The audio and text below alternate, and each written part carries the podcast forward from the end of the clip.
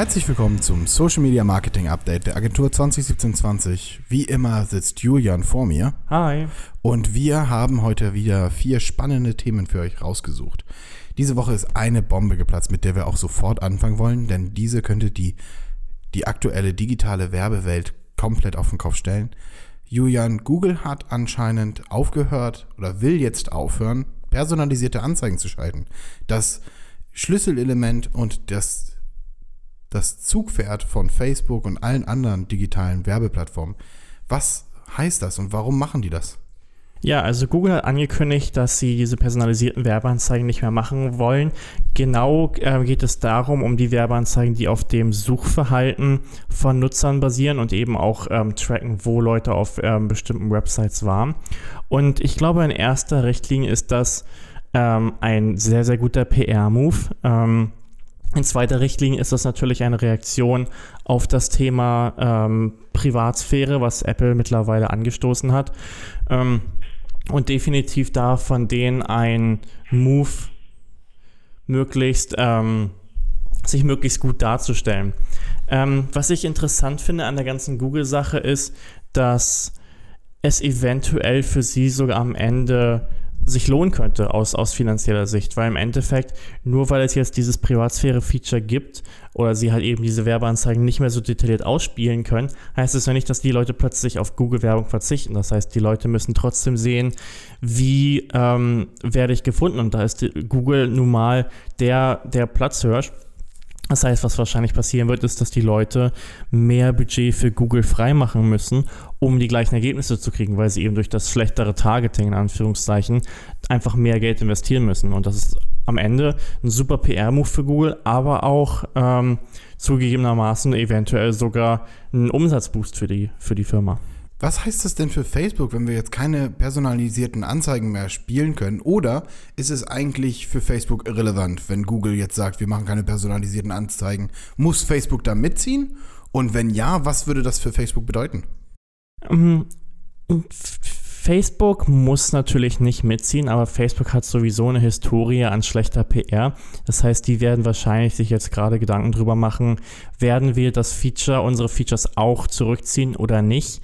Ähm, ich glaube allerdings, dass sie es eher nicht machen werden. Sie haben ja auch bei Apple ähm, stark gekämpft, dass sie ähm, da nicht einknicken und am Ende ist es das Businessmodell von Social Media. Wir wissen, was die Leute mögen, wir wissen, was die Leute machen, wir wissen, wie sich die Leute verhalten. Deswegen schaltet hier Werbung bei uns. Ansonsten könnte ich halt auch eine Printwerbung schalten. Das heißt, wenn Facebook jetzt anfangen würde, die ähm, dieses Tracking auch nicht mehr anzubieten, dann könnte das für Facebook im Gegenzug ähm, zu Google sogar schlechter ausfallen, weil die Leute eh davon reden, dass sie eher Google mögen im, im Schnitt. Facebook ist eher für Branding, Google ist eher für Performance. Ähm, und gerade jetzt mit den ganzen Themen für Shop, Shoppable Ads und all diese Themen, die jetzt anstehen, ähm, könnte das für Facebook wirklich nochmal ein, ein Schlag ins Gesicht sein. Ist es denn so ein bisschen so, wir haben ja vor einigen Jahren ähm, einen Umbruch gesehen bei den Klemmbausteinen mit Lego, die haben das Patent für den Klemmbaustein verloren und auf einmal gibt es viele, viele Marktbegleiter, die auf diesen Markt preschen. Nun ist es ja so, dass wenn diese Plattformen aufhören müssen mit ihren großen ähm, Zugpferden Geld zu verdienen, sich neu orientieren müssen, ist es so, dass sich jetzt ein neuer Markt öffnet, wo, wo neue Unternehmen ich glaube, es wird sich kein neuer Markt öffnen. Es wird jetzt nicht plötzlich eine neue Suchmaschine aus dem Boden gesprießt kommen, die ähm, Google den Rang abläuft. Was aber wahrscheinlich deutlich mehr kommen wird, sind die Themen, dass wir für Inhalte zahlen müssen.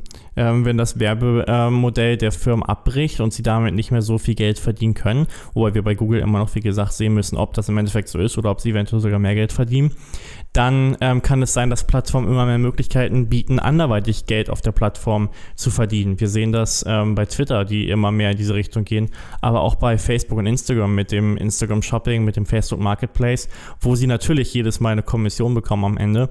Ähm, es könnte wirklich in diese Richtung gehen, dass die Plattformen sich solche Bezahlmodelle holen, um natürlich auch sich von der Werbung zu diversifizieren.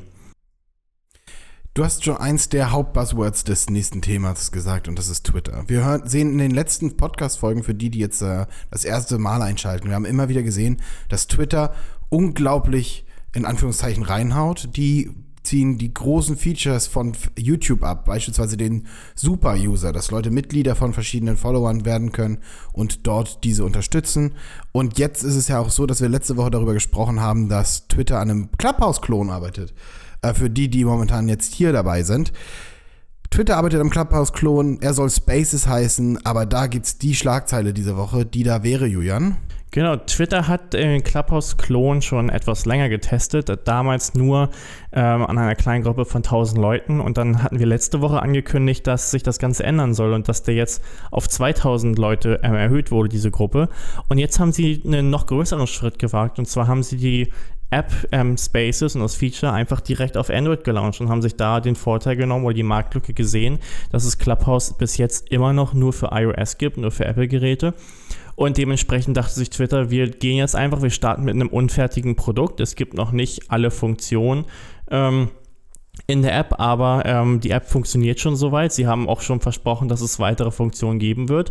Und so versuchen sie jetzt die ganzen Android-Nutzer zu kriegen, was meiner Meinung nach definitiv ein cleverer Move ist, wo Clubhouse jetzt erstmal sehen muss, wo sie bleiben. Twitter hat eben schon ähm, den Trust-Faktor und wir können uns definitiv einmal angucken. Ich bin mir sicher, da werden ähm, auch irgendwelche Zahlen veröffentlicht und dann muss Clubhouse definitiv auch reagieren.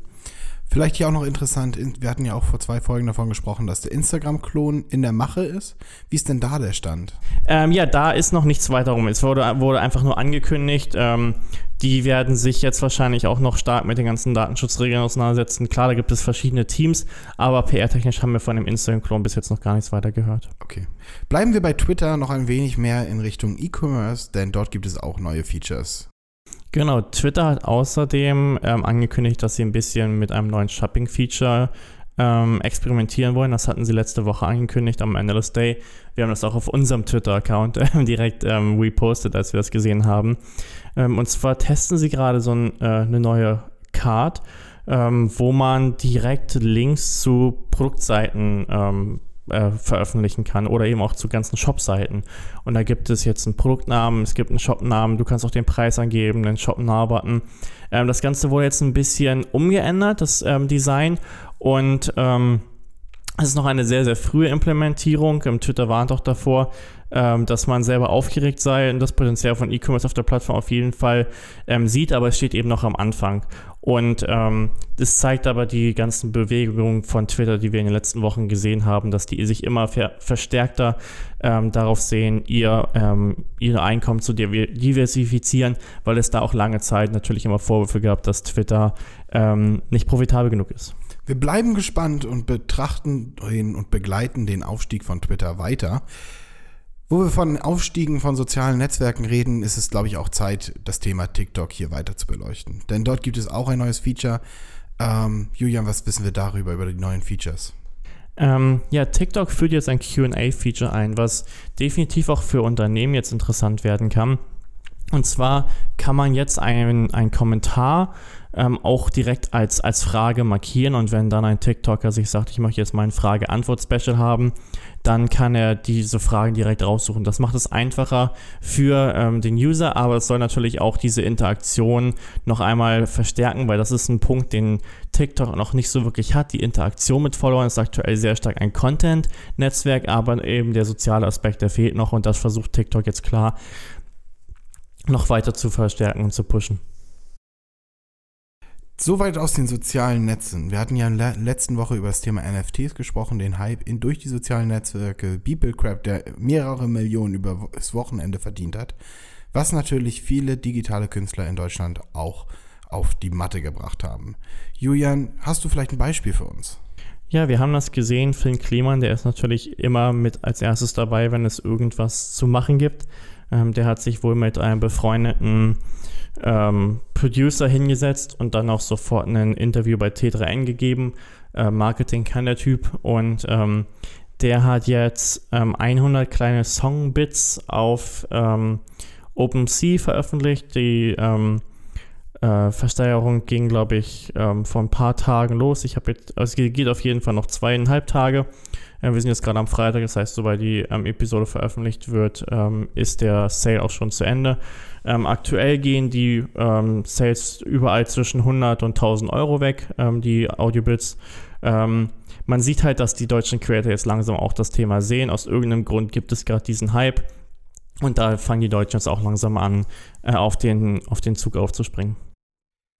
Ein letztes Thema, etwas weiter weg noch von den sozialen Medien, aber wirklich nennenswert, das, das wollten wir auf jeden Fall euch nicht vorenthalten, geht in Richtung Lieferando. Denn Lieferando und seine Zulieferer spielen ja eigentlich in der Öffentlichkeit immer ein, ein einheitliches Team, aber dem scheint gar nicht so. Genau, also am Ende ist, ähm, ist das definitiv ein Marketing-Thema, Thema, weil Lieferando hat sich entschieden, ähm, Schattenwebseiten zu bauen. Bedeutet im Endeffekt, wenn ein Restaurant bei Lieferando ist, dann steht im Kleingedruckten, dass Lieferando denen eine Website anbietet.